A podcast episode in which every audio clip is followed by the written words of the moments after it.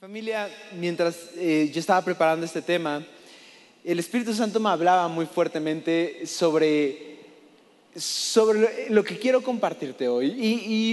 Y, quiero dar inicio con este tema. Así que, pues, vamos a, a hablar hoy sobre gracia, sobre cultura de gracia. Y Hoy en día la palabra gracia se ha vuelto una palabra muy común en el léxico cristiano, muy común en prédicas, muy común en canciones, muy común en ministerios y a veces algo que se hace tan común podemos olvidar la profundidad de lo que significa. Y la palabra gracia a veces hemos olvidado no solamente su significado, sino vivirlo, sino poder estar eh, en, en una cultura de gracia. Y quiero iniciar contigo reflexionando de esta manera. Hay una frase que me gusta que dice, no es lo mismo tener conocimiento de algo que tener la cultura de vivir ese conocimiento.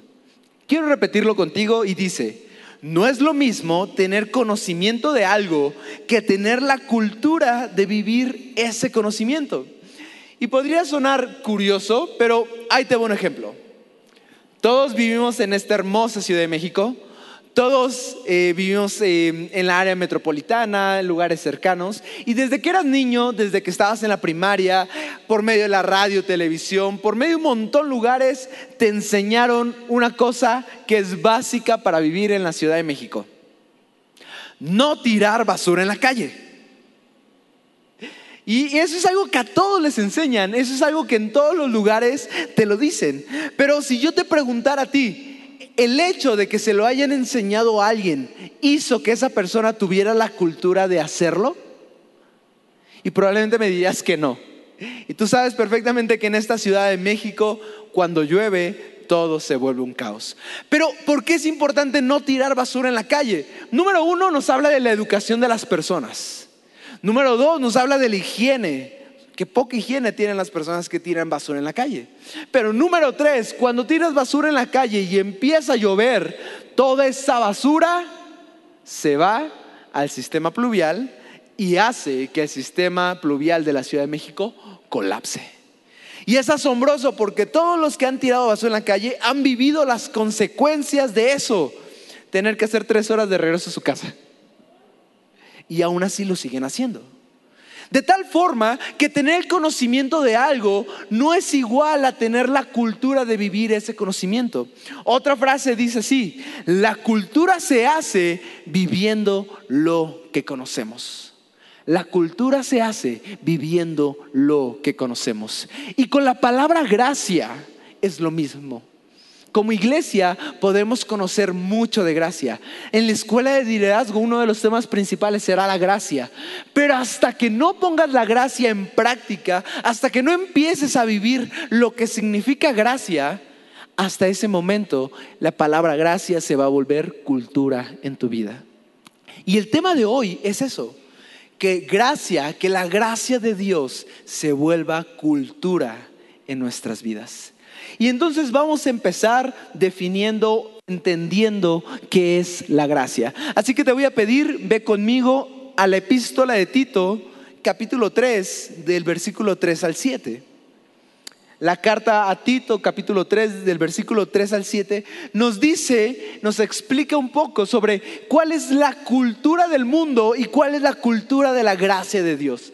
Así que voy a empezar contigo leyendo el versículo número 3 que yo le he puesto como subtítulo La cultura del mundo. Y dice así, en otro tiempo, nosotros también éramos insensatos y desobedientes. Con facilidad nos descarriábamos y vivíamos esclavos de los placeres y los deseos pecaminosos.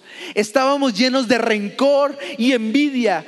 Odiábamos a los demás y ellos nos odiaban a nosotros. Y cuando yo leo esta descripción de la Biblia, digo, sí, así es el mundo, esa es la cultura del mundo. Tú sales a la calle, tú sales a, la sociedad y la sociedad vive de esta manera. Es una perfecta descripción de la cultura del mundo. Y, el mundo te premia cuando vives conforme a esa cultura. El que no tranza no avanza. Una mentira, no hay mentiras malas, solo mentiras eh, grises, piadosas. ¿Por qué te dejas que abusen de ti? Tú deberías nunca dejarte. Y el mundo tiene su cultura y su cultura lleva a todas las personas que están en ellas a ser descarriados. Pero un día tú y yo conocimos la gracia de Dios. Un día algo que ni siquiera imaginábamos vino a nosotros. Versículo 4 al versículo 7 dice así. Pero cuando la bondad y el amor de Dios, nuestro Señor, se manifestaron, Él nos salvó. Y lo hizo no porque fuéramos tan buenos que lo mereciéramos, sino porque su misericordia, porque en su misericordia Dios nos lavó los pecados. Y no solo eso, sino que además nos dio una nueva vida por medio del Espíritu Santo que vertió abundantemente en nosotros gracias a la obra de Jesucristo, nuestro Salvador. Lo hizo a fin de poder declararnos justos delante de Dios por su gracia y para que fuéramos herederos de la vida eterna, la cual con ansias esperamos alcanzar. Y te voy a decir una cosa, la gracia de Dios, la cultura de la gracia de Dios nos arrebasa. Tal vez tú te creías lo suficientemente bueno para que Dios te perdonara, pero déjame decirte que no, que nada de las cosas, aun por más buenas que fueran, eran suficientes para el perdón de Dios. Pero Cristo nos dio su salvación de manera gratuita sin merecerla sin aún nosotros poderla comprar. Pero Jesús no se detuvo ahí, sino que además nos dio más de lo que esperábamos. Lavó nuestros pecados, derramó el Espíritu Santo sobre nosotros de manera abundante, nos dio vida nueva y ahora nos da la esperanza de ser justos y que cuando llegue tu último día en la tierra, puedas estar con Él. De tal forma que la gracia de Dios nos arrebasa. De tal forma que la cultura de la gracia de Dios es mayor de lo que yo esperaba, es mayor de lo que yo podía desear, es mayor de lo que yo podía pensar. Y eso, esa cultura de gracia, Dios la quiere hacer viva, Dios la quiere manifestar en su iglesia. Y quiero que lo veas de esta manera. Cuando algo es mayor que tú, cuando el Espíritu Santo te llena con su gracia que es mayor que tú, a ti no te queda de otra más que dar de la gracia que Dios te ha dado. Es como algo que se vierte sobre ti y la empiezas a derramar en los demás porque es mayor que tú. Y entonces Dios quiere usar a su iglesia. Y, esto es como el punto fundamental. Dios quiere usar a su iglesia para mostrar gracia en los demás. Y el primer punto que quiero de, hablar hoy es que para pertenecer a la cultura de gracia, para ser parte de la cultura de gracia, debemos recibir gracia. gracia. Debemos recibir la gracia de Dios. Y la Biblia está llena de ejemplos de gente que recibió gracia de Dios sin siquiera merecerlo, sin siquiera pedirlo, sin siquiera anhelarlo. Es más, no sabía ni que existía. Pero Dios quiso tenerles gracia. Y un personaje que voy a empezar a introducir es Saulo de Tarso. Más adelante en la historia le llaman Pablo, el apóstol Pablo. Pero para Hechos capítulo 9, Saulo de Tarso se nos cuenta que era un religioso que amando su religión detestaba y odiaba a los cristianos, tenía autoridad para ir y arrestar y, ¿cómo decirlo? Y estar de acuerdo en que se mataran cristianos. Así que Saulo de Tarso nos cuenta el capítulo 9 de Hechos que va camino a Damasco. Y en camino a Damasco Jesús mismo se le aparece, Jesús mismo lo confronta, Jesús mismo dice que fue con una luz resplandeciente tan, tan increíble que él cae, que él queda ciego y que finalmente la gente que iba con él lo deja en una posada en Damasco porque no sabían qué estaba pasando. Y entonces Dios empieza a mostrar cultura de gracia en su iglesia. Es decir, Dios agarra a una persona de la iglesia para mostrarle gracia a Saulo. Y esta persona se llamaba Ananías. Quiero que leas conmigo Hechos capítulo 9, versículo 15 al 17. Ananías era un cristiano de la ciudad de Damasco. Y Ananías tiene una conversación con Dios bien, bien fuerte y dice así, pero Señor, exclamó Ananías, he oído contar cosas horribles acerca de este hombre y de todo el mal que ha causado a tus santos en Jerusalén. Ve y haz lo que te digo, le respondió el Señor. Yo lo he escogido para que pregone mi nombre tanto en las naciones, delante de reyes, como al pueblo de Israel. Yo le mostraré cuánto tendrá que sufrir por mi nombre. Y me encanta esta traducción porque dice, punto, Ananías obedeció. Dios quiere mostrar gracia a la gente usando a su iglesia. Dios quiere que la gente sea impactada por la gracia de Dios usando a los suyos. Y si te das cuenta en este pasaje, Ananías tiene un conflicto. Tal vez Ananías tenía amigos que fueron perseguidos por Saulo. Tal vez mismo Ananías sufrió de, de, esta campaña en contra de los cristianos que Saulo ejercía. Ananías no quería hacerlo, pero Dios detiene a Ananías y sus pensamientos y le dice, Ananías, es gracia. Estoy de acuerdo, Saulo no se lo merece. Estoy de acuerdo, ese pecador que persigue a cristianos no se merece poder conocer de mí mi salvación. Pero yo a mí me plació hacerlo. Eso es gracia. Ananías lo entendió. Ananías dijo, wow. Entonces, ¿quieres mostrarle gracia a Saulo? Y Dios dice, sí. Y me encanta porque dice, punto, Ananías obedeció. La cultura de gracia se inicia recibiendo gracia y Dios muchas veces va a hacer que la gente reciba gracia usando a su iglesia. Y me encanta porque la historia de la iglesia mostrando gracia no acaba ahí. Es más, este es el principio. Versículos más adelante, 15 versículos más adelante, dice que otro hombre fue usado por Dios para mostrarle gracia a Saulo.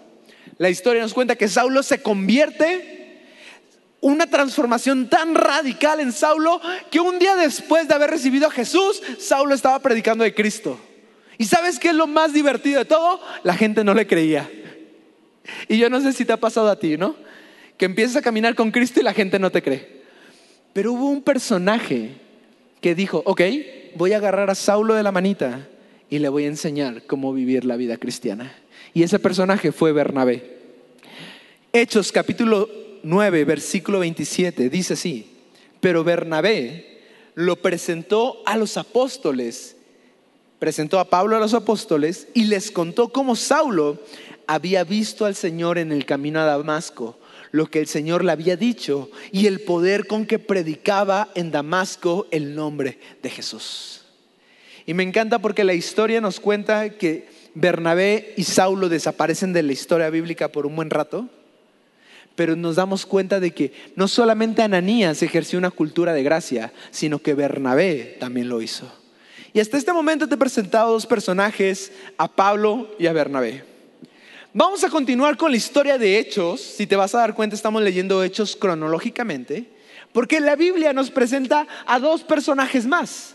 En el capítulo 12 de Hechos, la Biblia nos habla de que Pedro, el apóstol Pedro, el discípulo de Jesús, Pedro, fue encarcelado y tenía fecha de muerte la mañana siguiente. Y Dios de manera sobrenatural permite que Pedro quede libre de la cárcel. Y cuando Pedro queda libre de la cárcel, él va a un lugar, él, sale corriendo en busca de sus amigos cristianos y llega a la casa de una persona muy particular. Quiero que leas conmigo Hechos capítulo 12, versículo 12. Y dice, Pedro, con este pensamiento, después de haber salido, fue a la casa de María, madre de Juan Marcos, donde estaban muchos orando reunidos. Me encanta esto. Algunos teólogos eh, piensan que como Pedro había estado predicando en Jerusalén por años, María, madre de Juan Marcos, y Juan Marcos se convirtieron en base a las prédicas de Pedro. Pero quiero que analices esto. Pedro, después de salir sobrenaturalmente de la cárcel, busca a sus amigos cristianos. Y el primer lugar que se le ocurre buscar es la casa de María, madre de Juan Marcos. A mí me habla esto de algo, de que Juan Marcos y su madre eran parte de la iglesia, eran parte fundamental de la iglesia, eran gente de confianza de la iglesia. Tanto así que Pedro, saliendo a la cárcel, el primer lugar que fue a buscar fue a ellos. Y resulta que en su casa había una reunión de oración por la libertad de Pedro. Imagínate. Y me encanta porque versículos más adelante empezamos a ver el primer conglomerado, la primera eh, vez que en el libro de Hechos vemos a tantos personajes reunirse. Y el capítulo 12, ese mismo capítulo, versículo 25 dice, Bernabé y Saulo, que estaban allí de visita en Jerusalén, concluyeron su servicio allí y regresaron a Antioquía, llevando con ellos a Juan, al que también decían Marcos. Y la historia de gracia de la iglesia es esto. La iglesia predica, hace que otros reciban gracia. La iglesia los inserta en la visión. ¿Te has dado cuenta que en Mundo de Fe tenemos demasiados cursos? ¿Por qué? Porque nuestro anhelo más grande es que genuinamente tú te conviertas a Cristo y tu vida empiece a ser transformada y en un punto te sumes a la visión. Y en un punto te hagas líder de grupos de conexión y en un punto te hagas maestro de niños y te sumes a la visión. Y me encanta porque esto está ocurriendo justo en la vida de Juan Marcos. Y empezamos a ver cómo las historias se entrelazan. Y ya tenemos en el panorama bíblico a cuatro personajes. Tenemos a Pablo, tenemos a Bernabé, tenemos a Juan Marcos y tenemos a Pedro que se conocen entre ellos. Y resulta que Pablo jala a Juan Marcos junto con Bernabé para empezar a salir a predicar a otros lugares. Esa es la cultura de gracia. Nosotros adoptamos a las personas que llegan a Cristo para empezar a construir juntos iglesia. Esa es la cultura de gracia. Ahora, viene un giro inesperado en la historia. El segundo punto que quiero platicar contigo es este. Ora por los que un día estuvieron con nosotros y hoy se han ido. Cultura de gracia es orar por los amigos que un día estuvieron en casa, por los familiares que un día llegaron a la iglesia, por las gentes que un día conocimos en la casa de Dios y hoy se han ido. Tal vez, si eres suficientemente viejita en una iglesia como yo, te has dado cuenta de algo, y es que muchos amigos que un día estuvieron con nosotros, que un día les predicamos el Evangelio, que un día crecieron en la iglesia, que un día avanzaron en los cursos de liderazgo, que un día ya estaban predicando, un día en un momento de, de debilidad de su fe, se volvieron para atrás. Y la pregunta es, ¿Qué hicimos como iglesia? Vamos a leer qué pasó con Juan Marcos. Hechos capítulo 13, versículo 13 y 14. Me encanta porque estamos yendo en orden en el libro de Hechos. Hechos 13, 13 dice así, Pablo y los que andaban con él zarparon de Pafos y desembarcaron en Perge de Panfilia. Allí Juan Marcos los abandonó para regresar a Jerusalén. Pero Pedro y Bernabé perdón, pero Pablo y Bernabé continuaron su viaje hasta Antioquía de Pisidia. En un momento de este viaje, del primer viaje misionero de Pablo, la verdad, si tú lees el primer viaje misionero de Pablo, la pasaron mal. Así que muy probablemente hubiéramos hecho lo mismo que hizo Juan, eh, que hizo Juan Marcos. Pero ¿qué ocurrió? En un momento de debilidad de su fe, Juan Marcos desertó. En un momento de debilidad de la fe, muchos amigos que han estado con nosotros aquí en la iglesia se han alejado. Y te hago esta pregunta con toda la intención de no ser agresivo, pero ser confrontativo. ¿Qué hicimos nosotros? ¿Los fuimos a buscar? ¿Oramos por ellos? ¿O simplemente dejamos que se perdieran en la historia? La cultura de gracia de la iglesia es buscar a los que un día estuvieron con nosotros y se han perdido. Es mostrar gracia a los que no conocen la gracia. Es mostrar el favor de Cristo. Y quiero que leas conmigo un versículo en 1 de Timoteo, capítulo 2, versículo 1 al 3. Y este versículo me parece tan revelador. 1 de Timoteo, capítulo 2, del versículo 1 al 3. Y dice así, lo que recomiendo es que en primer lugar hagan oraciones por todos rueguen y supliquen que Dios tenga misericordia de ellos y denles gracias. Esto es bueno y agrada a Dios nuestro Salvador, porque Él anhela que todos se salven y conozcan la verdad. Me encanta la historia de Juan Marcos, Porque es la historia de muchos en la iglesia. Es tal vez alguien que un día le predicaron del Evangelio, estuvo en la iglesia y en un momento de debilidad en su fe, tal vez porque pecó, tal vez porque se sintió traicionado por la iglesia, tal vez porque las circunstancias de la vida eran demasiado complicadas, en un momento de su caminar con Cristo, decidieron volverse atrás. ¿Y sabes qué? Tal vez ellos esperaban que, que los buscáramos Tal vez Juan Marcos esperaba que Pablo buscara a Juan Marcos, que Bernabé fuera tras Juan Marcos, pero no ocurrió así. Y entonces voy a mi punto número tres de la cultura de gracia, y es este. Dentro de la cultura de gracia no hay lugar para corazones endurecidos. ¿Qué, sigue ocurriendo en la historia? Bueno, Tiempo después de que Juan Marcos abandonara a Pablo, se reencuentran todos juntos en Jerusalén nuevamente. Versículo, perdón, capítulo 15 de Hechos, versículo 36 al 38, nos cuenta qué ocurrió en ese reencuentro. Dice así: Varios días después, Pablo le propuso a Bernabé regresar a visitar las ciudades donde anteriormente habían predicado la palabra del Señor, a fin de ver cómo estaban los creyentes voy a hacer una pausa y es, chécate el corazón de Bernabé. Ese corazón de un Bernabé que había adoptado a Pablo cuando nadie creía que él verdaderamente era cristiano. Ese corazón de Bernabé que había llevado a Pablo de la manita por años enseñándole la palabra. Chécate el corazón de un Bernabé. Bernabé quería que Juan Marcos fuera de nuevo con ellos. Pero Pablo no le agradó la idea porque Juan Marcos los había abandonado en Panfilia y no había seguido con ellos en el trabajo. Tal vez a veces menospreciamos a esas personas en la iglesia que tienen un corazón de amor y misericordia como un Bernabé, pero esa gente son los que verdaderamente demuestran la cultura de gracia. ¿Y sabes qué pasa cuando un corazón se endurece? Ocurre lo que le ocurrió a Pablo. El gran Pablo, el gran apóstol Pablo, se negó a dar una oportunidad más a Juan Marcos. Y yo me imagino los dos lados de la moneda. Por un lado tienes el corazón de un Pedro, de un Pablo endurecido, diciendo, no, ese traidor nos dejó, no vuelve a ir con nosotros. Y por el otro lado me imagino el corazón de Juan Marcos diciendo, me rechazaron. Quería volver a intentarlo, volví.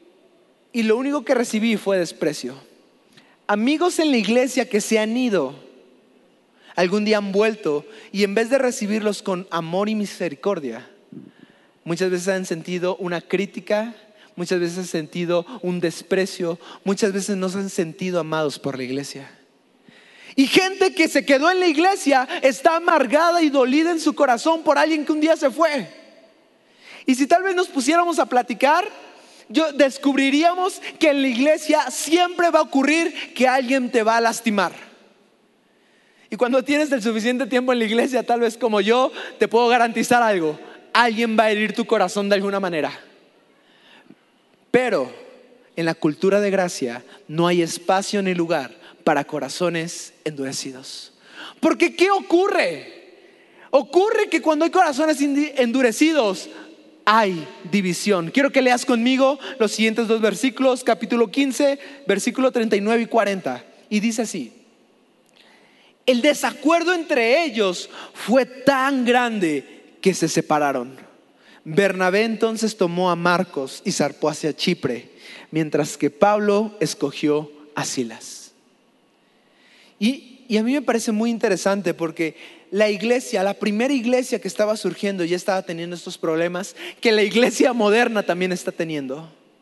Y yo quiero que el Espíritu Santo empiece a hablar a tu corazón de que tal vez te has vuelto un cristiano religioso, que algún día recibiste gracia como lo fue Pablo, pero con el pasar de los años y las heridas de la gente en tu corazón te fueron endureciendo hasta el punto en donde ya no das misericordia a alguien.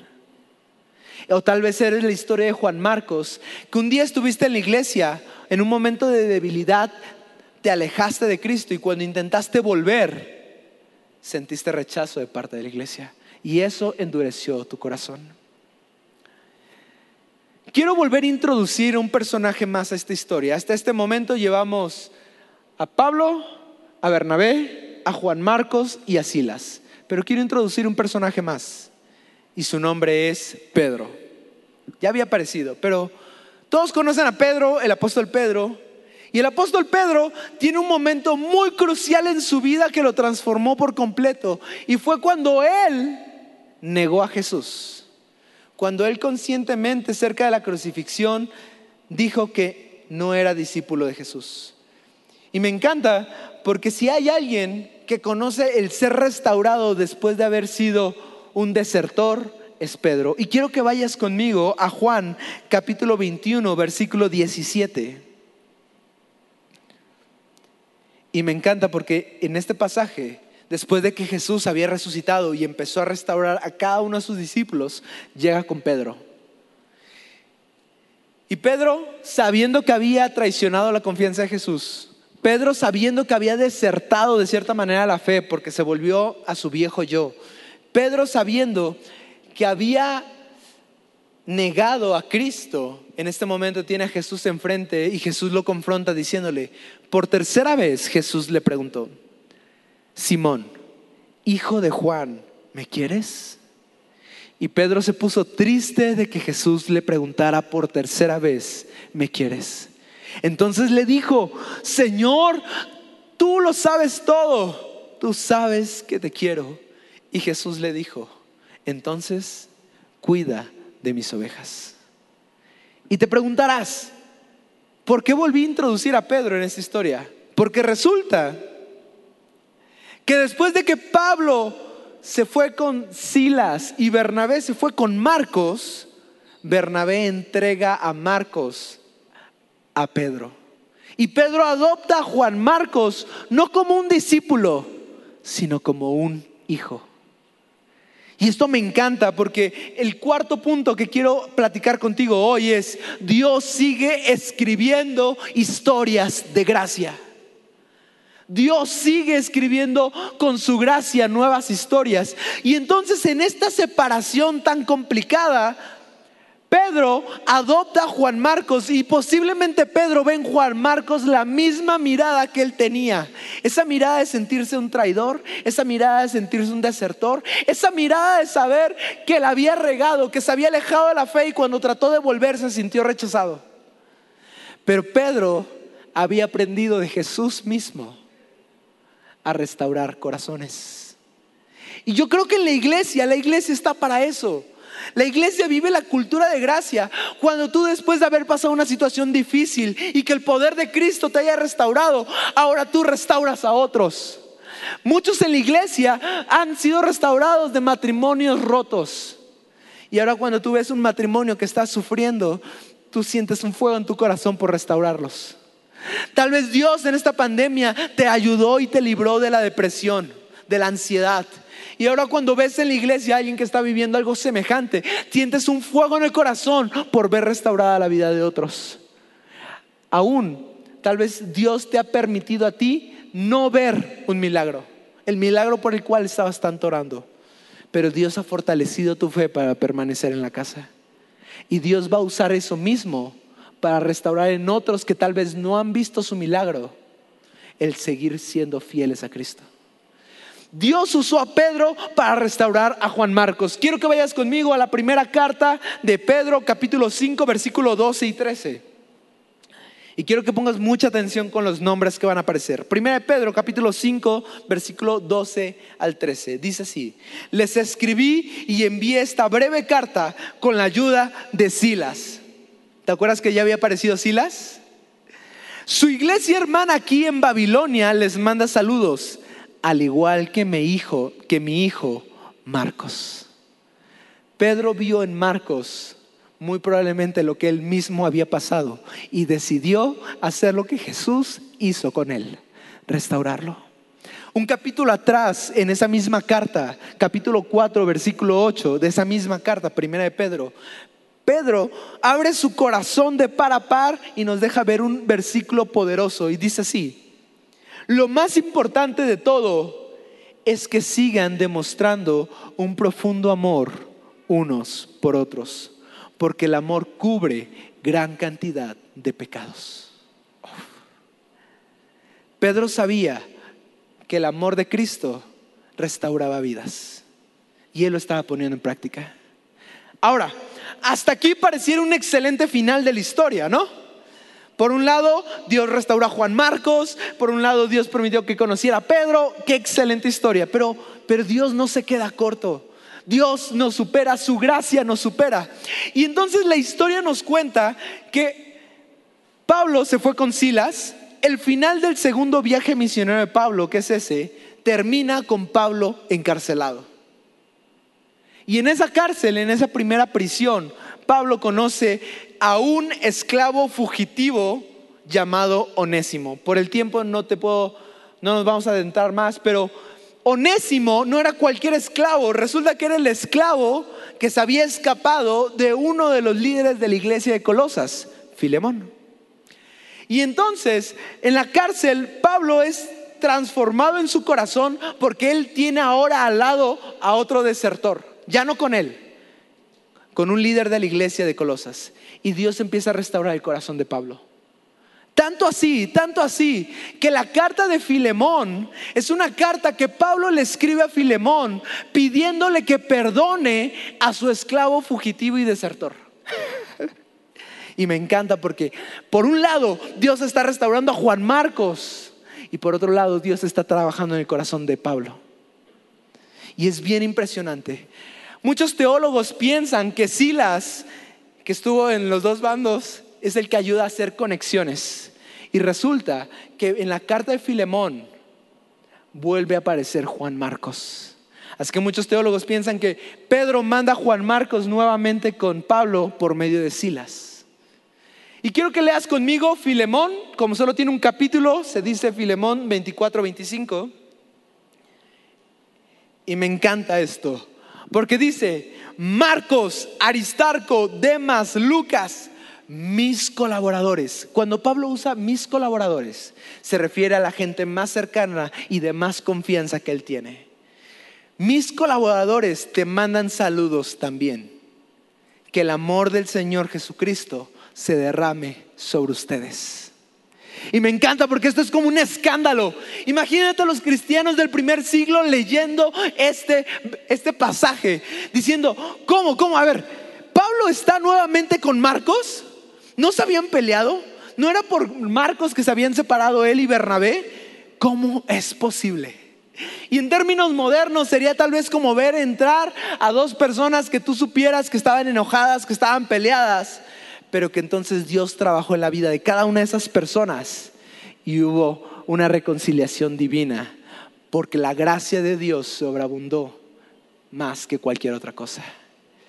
Y finalmente, Pablo de su primer encarcelamiento tiene un segundo encarcelamiento. Pobre Pablo, en verdad tuvo una vida difícil. Y sabemos que fue su último encarcelamiento porque después de eso muere decapitado. La última carta que escribe Pablo es segunda de Timoteo. Y en segunda de Timoteo Pablo hace una petición muy extraña a Timoteo. Quiero que leas conmigo segunda de Timoteo capítulo 4 versículo 11.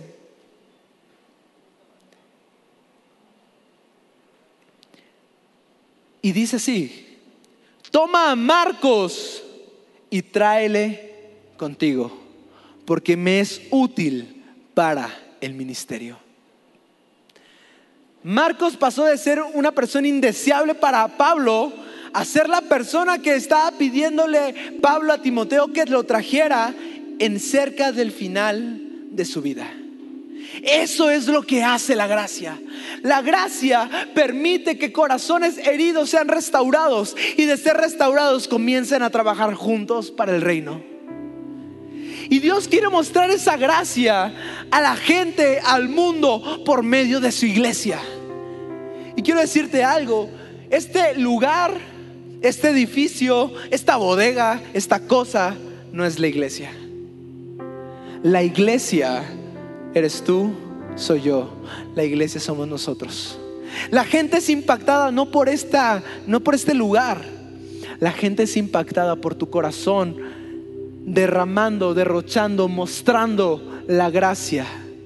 Oye, Pablo no se lo merecía, pero Dios le quiso dar gracia. Oye, Juan Marcos no se lo merecía, pero Dios le mostró gracia. Y me encanta algo final. Muchos ya lo sabían, pero para muchos esto va a ser un gran spoiler. Tenemos cuatro evangelios. El evangelio según Mateo, el evangelio según Juan, el evangelio según Lucas y tenemos el evangelio según Marcos. Y resulta que este Juan Marcos, este chavo eh, que empezó joven a seguir a Cristo, que cometió errores, que Dios lo restauró, que Dios lo volvió a conectar. Este, este Juan Marcos que tuvo de mentor a Pedro, este Juan Marcos escribe el primer evangelio para la iglesia, el evangelio de Marcos, que muchos teólogos concluyen son las anécdotas, son las memorias de Pedro. A Pedro le correspondía escribir su evangelio, pero Dios le tuvo una gracia, un favor inmerecido a Juan Marcos. Y Juan Marcos pasa a plasmarse en la historia de la iglesia cristiana, no solo como uno de los evangelios, sino como el primer evangelio que la iglesia leyó. ¿Qué pasa cuando la iglesia muestra gracia? La gente que sale de una iglesia que muestra gracia impacta el mundo. La gente que sale, que nace, que vive y que crece en una iglesia con cultura de gracia puede transformar a las personas, a las comunidades por el poder de Cristo. ¿Y sabes qué? Vienen tiempos de gracia a la iglesia. Y yo creo después de un tiempo terrible que vivimos como humanidad, en donde mucha gente fue lastimada por la iglesia, en donde mucha gente se decepcionó de Dios, en donde mucha gente se sintió no buscada por la iglesia, que vienen tiempos de gracia. Y amigos que se fueron van a volver y la iglesia los va a recibir con ese amor y esa misericordia característicos. Matrimonios que se han destruido serán restaurados por el poder de Cristo padres volverá el corazón a sus hijos. Es decir, padres se reconciliarán con hijos. Hijos se reconciliarán con padres. Esos son los tiempos de gracia que están viniendo. Esas son las historias de gracia que Dios sigue escribiendo con su iglesia. Y que me encanta algo. Antes de conocer de Cristo vivíamos en la cultura del mundo. Y nos gustaba la cultura del mundo. Odiábamos a todos y todos nos odiaban. Pero luego vino el Espíritu Santo a nuestras vidas y nos llenó. Y empezamos a derramar gracia, favor inmerecido en otros, porque primeramente recibimos gracia en nuestras vidas. Y quiero ir cerrando y aún te quisiera pedir, ponte de pie.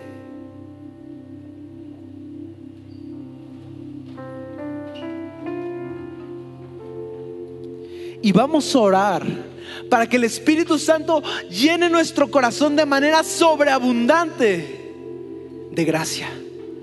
Y si no has recibido nunca gracia en tu vida, hoy empieza a orar y Dios, pídele Dios, permíteme recibir gracia. Y si tú en tu corazón hoy el Espíritu Santo ha hablado y te has dado cuenta que tienes enemistades, que tienes pleitos, contiendas contra alguien, que sientes en tu corazón dolor porque alguien te lastimó o alguien se fue, Pide al Espíritu Santo que ponga en ti de su Espíritu y que la gracia sobreabunda en ti.